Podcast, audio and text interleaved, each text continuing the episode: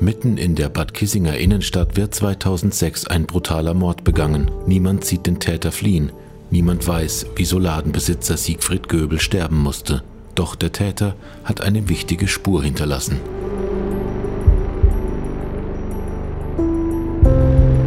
Mordsgespräche.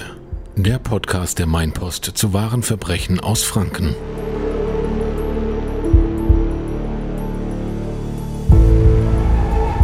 Herzlich willkommen zu einer neuen Ausgabe von Mordsgespräche, dem Kriminalpodcast der Mainpost mit echten Verbrechen aus Unterfranken.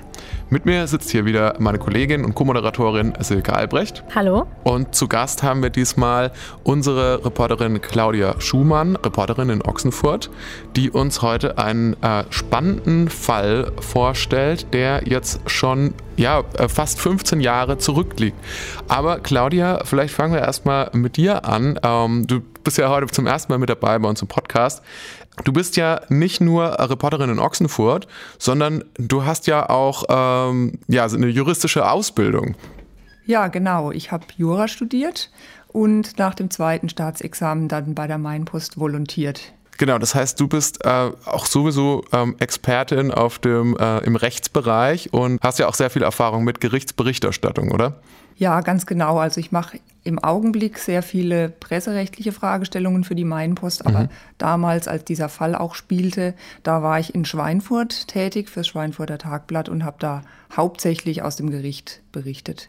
Genau, du hast ja schon gesagt, damals. Wir sprechen nämlich heute über einen Fall, der im Jahr 2006 war. Und zwar in Bad Kissingen. Bad Kissingen, ähm, du hast gerade gesagt, du bist in Schweinfurt gewesen, aber die Fälle aus Bad Kissingen wurden und werden heute auch noch in Schweinfurt am Gericht verhandelt. Ganz genau. Also dort ist das Landgericht und äh, bei Mordfällen ist das dann da natürlich auch zuständig. Vielleicht äh, für die Zuhörerinnen und Zuhörer, die ähm, gar nicht so viel über Bad Kissingen wissen, Claudia, kannst du uns mal ganz kurz schildern, was ist das denn für ein Stadt bzw. Städtchen, könnte man ja fast sagen. Ja, also das ist ein wirklich wunderschönes Städtchen, ähm, gepflegt, ruhig, eine Kurstadt und es hat auch ein Spielcasino. Genau, diese Spielbank wird später ja auch noch eine gewisse äh, Rolle spielen in unserem heutigen Fall. Und unser Opfer ähm, ist tatsächlich auch in Bad Kissingen kein Unbekannter. Es handelt sich nämlich um Siegfried Göbel. Der hatte damals 2006 in Bad Kissingen ein Geschäft für Herrenbekleidung und war auch dort in der Stadt im Gewerbeverein aktiv, war auch im Kegelclub und viele Bad Kissinger kannten ihn so als Person der Gesellschaft in der Stadt. Der Tag, an dem er gestorben ist, war der 15. März 2006. Claudia, was ist an diesem Tag passiert? Ja, der Siegfried Göbel hat wie üblich in seinem Bekleidungsgeschäft gestanden, hat Kundschaft bedient und ähm, so gegen 17.30 Uhr muss es gewesen sein, dass der spätere Mörder dann den Laden betreten hat. Und dann wird ja kurz darauf auch eine Leiche gefunden, beziehungsweise die Polizei wird äh, informiert. Welches Bild bietet sich denen dann erstmal? Das muss schlimm gewesen sein. Äh, ein Laden voller Blut, in dessen hinterem Teil, soweit ich mich erinnere, dann auch der Ladeninhaber, der Siegfried Göbel, Blut überströmt und gerade noch so am Leben auf dem Boden lag. Weißt du, wie die Polizei dann erstmal vorgegangen ist? Gab es direkt irgendwelche Vermutungen, was passiert war?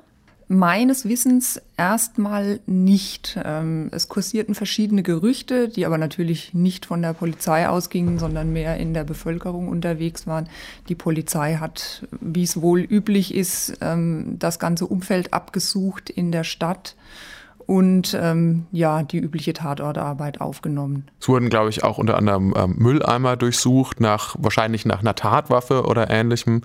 Also war da plötzlich einiges los in der Kurstadt Bad Kissingen. Da muss recht viel Betrieb gewesen sein, viel Polizei unterwegs, äh, schon auffällig. Bei der Befragung der Polizei kurz nach der Tat wurde unter anderem auch ein weiterer Geschäftsmann aus Bad Kissingen gefragt, der dann später berichtet hat, dass die Polizei ihn gefragt hätte, ob Siegfried Göbel Feinde hatte, was er aber nicht wusste. Und unter anderem hat er dann auch ähm, nochmal von dem Tatabend erzählt, wie er in den Laden gegangen ist und nach dem Herrn Göbel gerufen hat. Er dann aber nur das Blut gesehen hat, was überall im Laden verteilt war und dann hinausgerannt ist, weil er dachte, dass der Täter noch irgendwo sein könnte. Du hast ja eben gesagt, dass der Siegfried Göbel erstmal schwer verletzt war. Ist er dann im Krankenhaus verstorben oder wie, was ist dann passiert? Genau, der wurde ins Krankenhaus eingeliefert, soweit ich weiß, nach Fulda. Dort hat man dann festgestellt, dass er sehr, sehr schwere Kopfverletzungen erlitten hat, die auch nicht mehr ähm, ja, zu heilen waren und er ist dann am nächsten Tag gestorben. Also es war eigentlich schon ziemlich deutlich von Anfang an, dass es sich um einen Mord handelt. Man wusste noch nicht, wieso er gestorben ist oder beziehungsweise wieso er ermordet wurde. Ähm, da gab es dann aber einige Spekulationen in der Bevölkerung, glaube ich. Ja, ähm, es wurde wohl spekuliert, es könnte sich um eine Beziehungstat gehandelt haben. Offensichtlich wurde sogar mal irgendwie das Strichermilieu erwähnt. Ähm, ja, aber das hat sich ja dann alles nicht erhärtet. Hatte dann die Polizei zu dem Zeitpunkt schon irgendeinen Anhaltspunkt oder einen ähm, Täter, Tatverdächtigen im Blick? Also wenn sie ihn zu dem Zeitpunkt schon hatte, dann ist sie jedenfalls damit nicht an die Öffentlichkeit gegangen. Ähm, es hat sich ja dann später herausgestellt, dass relativ bald in dem Geschäft ein, ein Fingerabdruck gefunden wurde, der auf die Spur des Täters geführt hat. Genau, denn dieser Fingerabdruck war schon in der Datenbank der Polizei hinterlegt. Die Person, die dazugehörte, die hat nämlich schon mal ein Verbrechen begangen. Und die Polizei kommt dann auch relativ schnell auf die Spur des Verdächtigen. Wo haben Sie ihn dann gefunden? Ja, die Polizei konnte den Fingerabdruck dann zuordnen, weil, wie gesagt, er war in der Datei, weil er einige Jahre vorher schon eine Urkundenfälschung begangen hatte. Also nochmal ein Delikt, das ja schon deutlich harmloser ist jetzt als ein Tötungsdelikt. Ja, das ist ja nicht dieselbe Kategorie deutlich harmloser, aber eben äh, strafbar.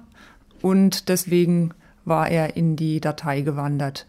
Und man hat dann seinen Wohnort ausgemacht, das war in Oberfranken, ähm, wo die Polizei dann eine Woche nach der Tat ihn auch fassen konnte. Wie alt war der Mann damals? Zum Zeitpunkt seiner Festnahme war er 35. Und wie lief diese Festnahme dann ab? Es kam ein Sondereinsatzkommando der Polizei, äh, hat die Tür eingetreten und den Tatverdächtigen in der Wohnung überwältigt und festgenommen. Hat er sich dann gewehrt? Das weiß ich nicht mehr sicher, ich glaube aber nicht. Er hat später dann im Prozess gesagt, dass er eigentlich schon die ganze Zeit mehr oder weniger darauf gewartet hat, dass die Polizei ihm auf die Spur kommt.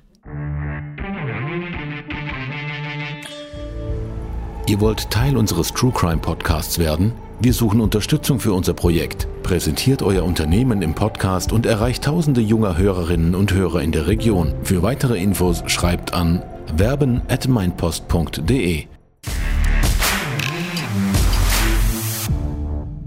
Ja, was wissen wir denn ansonsten über den äh, Tatverdächtigen, der jetzt in vermutlich in Untersuchungshaft dann erstmal sitzt? Genau, das war ein gelernter Bäcker, zum damaligen Zeitpunkt anscheinend arbeitslos. Er war verheiratet, hatte, ich glaube, zwei Kinder, also jedenfalls Kinder, lebte aber von seiner Frau getrennt. Schon viele Jahre hat er ein echtes Problem gehabt. Er war spielsüchtig äh, in ganz erheblichem Maße und hatte durch diese Spielsucht einen ganzen Haufen Schulden aufgehäuft. Ähm, diese Problematik hat sein ganzes Leben mehr oder weniger im Griff gehabt. Er war nur damit beschäftigt, das eine Loch zu stopfen an Geld, was sich aufgetan hat, mit wieder neuem Geld, was er irgendwo zu leihen oder aufzutreiben versuchte. Die Ehe war dann gescheitert. Seine Frau hatte einige Zeit zuvor das rausgefunden mit der Spielsucht, hatte auch sofort gehandelt. Sie hatte ihm ähm, ja empfohlen oder sie hatte ihn sogar zu einer Therapie, soweit ich weiß, geschleift, wollte, dass er das in den Griff bekomm, bekommt, das hat aber nicht hingehauen. Also die Spielsucht hat nicht ihn losgelassen. Hat er denn, als die Polizei sozusagen bei ihm vor der Tür stand, ähm, dann direkt die Tat zugegeben oder hat er erstmal gesagt, ich weiß von nichts? Ich glaube, er hat gesagt, dass er wohl irgendwas damit zu tun gehabt haben müsste. Äh, genaue Erinnerungen meinte er, hat er nicht zugegeben. Okay, und er wurde jetzt dann, er kam jetzt dann auch vor Gericht.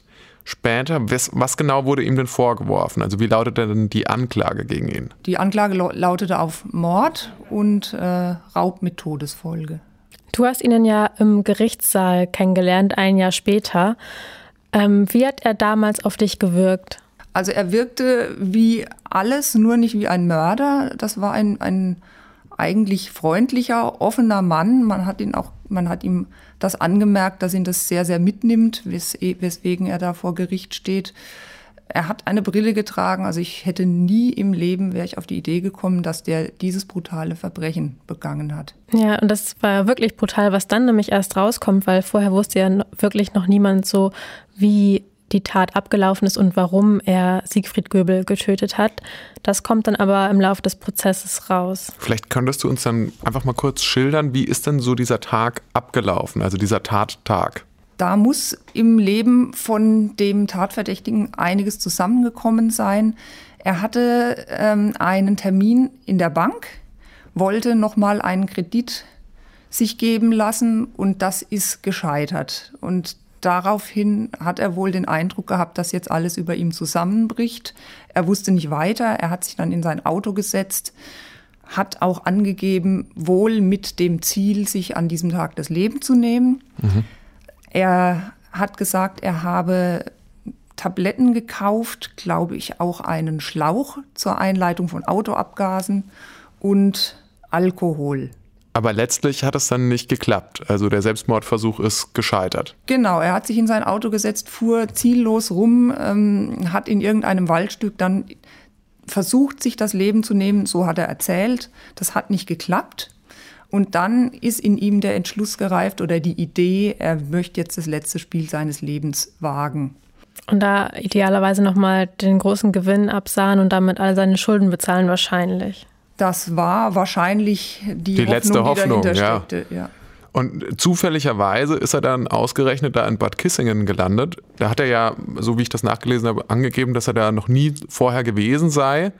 In Bad Kissingen befindet sich aber, glaube ich, eine der äh, nur neun ähm, bayerischen Spielbanken, also so quasi so ein größeres klassisches Casino, wie man sich das vorstellt. Also schon etwas deutlich eleganter, glaube ich, nochmal als ähm, jetzt irgendeine Spielhalle oder so. Ich war da auch tatsächlich vor kurzem und ähm, es ist wirklich, also es ist ein total schönes, riesiges Gebäude. Also das ist schon ähm, sehr schick alles. Ja, also könnte man meinen, für einen äh, Spieler ist das dann natürlich genau die richtige Adresse. Und vor diesem Hintergrund, weil er dort auch hin wollte, das hat ihn ja dann, glaube ich, auch in das Kleidungsgeschäft äh, die Klamotte geführt. Genau, er hat gewusst, man kann da nicht ähm, abgerissen und vergammelt reinkommen. Man braucht schon ordentliche Klamotten, ein bisschen Geld natürlich auch, was man dann da einsetzen kann.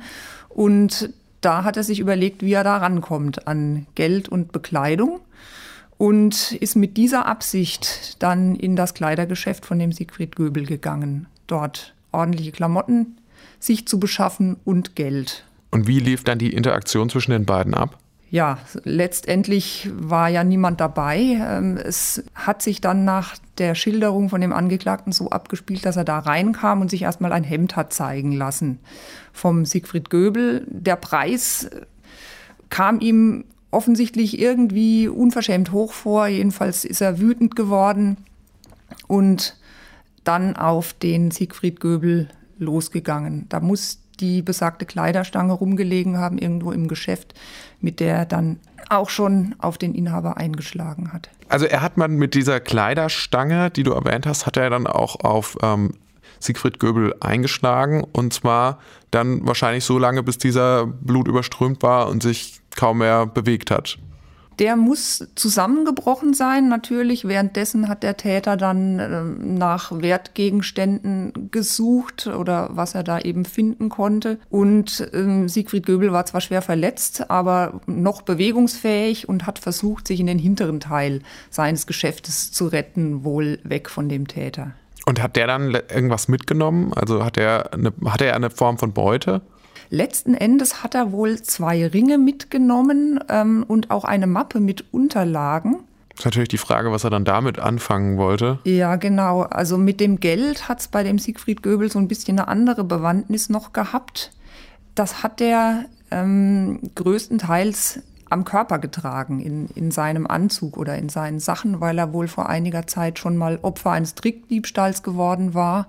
Und dann hat er sich geschworen, das passiert mir nicht nochmal. Also ich äh, lasse mein Geld in der Kasse nicht unbeaufsichtigt, sondern ich stopfe mir das in die Taschen. Und darauf ist dann der Täter auch gar nicht gekommen, ihn dann wahrscheinlich so zu durchsuchen. Offensichtlich nicht, weil es wurde dann bei seiner Einlieferung ins Krankenhaus auch Geld in den Taschen seiner Kleidung gefunden. Und der Täter ist dann mit den Ring konnte er nicht quasi ins Casino gehen, also ist er dann wahrscheinlich wieder weitergefahren oder was ist dann passiert? Er ist offensichtlich ähm, wieder weitergefahren und muss erneut die Idee gehabt haben, dass er seinem Leben jetzt ein Ende setzt. Fuhr dann aber letztendlich doch einfach nach Hause in einem Zustand, der natürlich auch alles andere als, als ansehnlich war. Er muss blutüberströmt gewesen sein, hatte sich zwar die Hände gesäubert in dem Geschäft, aber die Sachen, die er anhatte, die waren offensichtlich vollständig blutdurchdrängt. Und du hattest das vorhin ja schon erwähnt. Also er selbst ähm, ist dann ja nicht dann zur Polizei gegangen, er wurde auch nicht direkt geschnappt, sondern es war dann offenbar ein äh, Fingerabdruck, der die Ermittler auf seine Spur geführt hat. Ganz genau, der Täter muss nach Hause gefahren sein, hat dann dort erstmal ein Bad genommen oder geduscht, hat seine Sachen entsorgt und anscheinend dann schicksalsergebend darauf gewartet, dass die Polizei ihn fängt. Gab es dann Zeugen, die ihn gesehen haben? Er ist ja quasi aus dem Geschäft blutüberströmt über die Straße. Anscheinend nicht. Die Polizei hat natürlich Zeugen gesucht, die nach, äh, die so einen Mann gesehen haben, der blutüberströmt unterwegs war. Aber ob sich da jemand gemeldet hat, das weiß ich auch nicht mehr. Wenn ich das richtig verstanden habe, Claudia, dann war der Täter ja schon geständig dann vor Gericht. Wie hat er sich denn sonst da gegeben? Also hat, war er da reumütig oder hat er irgendwas zu seinem Motiv noch erklärt? Also man hatte immer so den Eindruck, dass er, zumindest hat er das behauptet, dass er von der Tat an sich gar nicht mehr so viel weiß. Er wusste nur noch, dass er sich in eine enorme Wut hineingesteigert hat, ähm, die dann ausschlaggebend gewesen ist für diesen Gewaltexzess. Also eine Tötung war jetzt gar nicht unbedingt seine Absicht. Er hat gesagt, nein. Also wie gesagt, das ursprüngliche Motiv war, sich in diesem Geschäft Geld und Kleidung zu besorgen. Dann kam diese Wut durch den Preis an dem Hemd, den er gesehen hat. Und dann daraufhin ist das dann eskaliert. Der Mann war ja scheinbar schon den ganzen Tag in einer psychischen Ausnahmesituation eigentlich. Da war dann dieser Preis wahrscheinlich, den er dann natürlich nicht zahlen konnte, das, der, der Tropfen, der das fast zum Überlaufen gebracht hat beziehungsweise vermutlich hätte jede Form von, in Anführungszeichen, Provokation, ob das jetzt nun wirklich eine war oder nicht, ihn vielleicht zum Ausrasten gebracht. Also er war offensichtlich ein Pulverfass einfach in, der, in dieser Situation in seinem Leben. Wie hat denn das Gericht das Ganze bewertet? Ähm, was war das Urteil? Ja, er wurde dann verurteilt wegen äh, Raubes mit Todesfolge und Mordes zu lebenslanger Freiheitsstrafe. Allerdings bedeutet lebenslange Freiheitsstrafe in dem Zusammenhang 15 äh, Jahre und danach kann über seine Freilassung nochmal gesprochen werden, richtig? Also lebenslang bedeutet grundsätzlich schon lebenslang, aber äh, sofern nicht die Schwere der, besondere Schwere der Schuld festgestellt wird, kann man dann tatsächlich auch beantragen, vorzeitig entlassen zu werden. Nach frühestens 15 Jahren. Gab es dann vor Gericht auch ähm, einen Gutachter, der bezüglich der Spielsucht was gesagt hat? Also es war während des Prozesses ein psychiatrischer Gutachter da, der dann am Schluss sein Gutachten auch vorgestellt hat. Da ging es aber ähm, hauptsächlich darum, herauszufinden, ob der Täter während der Tatbegehung überhaupt schuldfähig war oder ob er, ob ihm die Sache so entglitten ist, dass man ihm das gar nicht mehr vorwerfen konnte. Wir hatten ja auch vorhin schon gehört, dass er eben auch Schmerzmittel und äh, Alkohol zu sich genommen hatte. Das spielt ja in solchen Fällen dann vielleicht auch immer eine kleine Rolle, ja, ob der Leute überhaupt noch schuldfähig sind. Ähm, meines Wissens ähm, nicht. Der psychiatrische Gutachter kam dann zu dem Ergebnis, dass die Steuerungsfähigkeit, die ja für einen Schuldspruch notwendig ist, dass die auf jeden Fall noch gegeben war, als er in das Geschäft ging, um dort Geld und Kleidung an sich zu bringen. Ähm, auch als er die ersten Schläge geführt hat, sei er noch äh, ja soweit steuerungsfähig gewesen, dass er wusste, was er da tat. Aber danach ist es nicht auszuschließen, so der Gutachter, dass dann das einfach so aus dem Ruder gelaufen ist, dass er ja im Grunde wie in einem Blutrausch diese Tat zu Ende gebracht hat. Was ist denn dir von, dieser, von diesem Prozess am meisten in Erinnerung geblieben? Also für mich war schon wirklich ganz besonders schlimm diese Brutalität der, der Tatbegehung. Die Kleiderstange, die soll ja nicht nur wie eine Schlagwaffe benutzt worden sein, sondern tatsächlich auch wie eine Stichwaffe ähm, gegen den Kopf von dem Herrn Göbel eingesetzt worden sein. Und wenn man sich das vorstellt, was dieser Mann da erlitten haben muss, das ist schon furchtbar. Für eine Stadt wie Bad Kissingen ist ein Mord bzw. ein Tötungsdelikt ja sicherlich auch nicht alltäglich. Da gab es ja auch relativ fassungslose Reaktionen in der Stadt selbst auf diese Tat. Ja, natürlich vor allem die Geschäftsleute auch ähm, waren da sehr mitgenommen, weil sich natürlich viele dann auch überlegt haben, ja, um Gottes Willen bin ich jetzt auch gefährdet, was, was kann ich tun? Muss ich mich vielleicht sogar bewaffnen oder mein Geschäft irgendwie sichern? Da wurde schon drüber diskutiert. Und es gab ja auch, meine ich, gelesen zu haben, auch eine große Trauerfeier, an der etwa 300 Menschen aus Bad Kissingen teilgenommen haben. Ja, wie schon gesagt, der Herr Göbel war sehr, eine sehr bekannte Person in Bad Kissingen und hatte dementsprechend viele Menschen, die um ihn getrauert haben. Also was wir ansonsten noch über Siegfried Göbel wissen, ist, er war 65 Jahre alt und er, wie von Silke vorhin schon erwähnt, er war auch sehr recht bekannt in Bad Kissingen. Er war in Würzburg geboren und er verkaufte über Jahrzehnte in Bad Kissingen eben Kleidung. Er war außerdem Gründungsmitglied der Werbegemeinschaft Bad Kissingen und er war auch 18 Jahre lang deren stellvertretender Vorsitzender. Man kann sich also vorstellen, äh, er war wirklich äh, wahrscheinlich ähm, sehr bekannt vor Ort. Wir haben jetzt ja auch viel schon darüber gesprochen, was die Polizei in diesen Fällen getan hat oder eben nicht getan hat. Zum Beispiel, dass sie direkt nach der Tat nicht unbedingt alle Details zum Tathergang, die sie dann vielleicht schon wusste, herausgegeben hat. Und damit wir da ein bisschen Licht ins Dunkel bringen, warum sie das gemacht hat und auch zu einigen anderen ähm, Dingen, was die polizeiliche Arbeit damals anging, haben wir mit Heinz Henneberger gesprochen. Er war damals der Sprecher des Polizeipräsidiums Unterfranken und hat uns einige Fragen beantwortet. Herr Henneberger, die Soko-Klamotte ging ja 20 Hinweisen nach und folgte 80 Spuren, zumindest ähm, nach unserem Bericht. Ähm, was waren das für Hinweise und Spuren? Können Sie was dazu sagen? In diesem Fall äh, weiß ich, dass die Zahl der Hinweise eher gering war, was jetzt wieder seinen Ursprung an der Tatörtlichkeit hat, an der abgeschlossenen. Ähm, aber ich kann jetzt nicht direkt sagen, was der Inhalt der Zeugenvernehmungen war. Ich weiß aber, dass ganz zentraler Punkt diese gesicherte Fingerspur wo hat man die gefunden? Die hat man im Geschäft äh, in einem Bereich gefunden, im Kassenbereich, wo der Täter eine Spur gesetzt hatte. Und äh, im vorliegenden Fall ist es ja so gewesen, dass äh, die Beamten des Erkennungsdienstes nur einen Teilabdruck einer Fingerspur sichern konnten. Und da ist das Problem, man braucht um eine Fingerspur auswerten zu können, ein Mindestmaß an Papillarlinien und Minutien. In diesem Fall war das Gott sei Dank gegeben, sodass man später dann beim Abgleich in der Datenbank eine bereits bestehende Spur fand und so den Zusammenhang herstellen konnte. Geht man in so einem Fall jetzt jedem Zeugenhinweis nach oder werden da schon so, sage ich mal, unrealistische aussortiert, wenn so ein Zeugenaufruf stattfindet?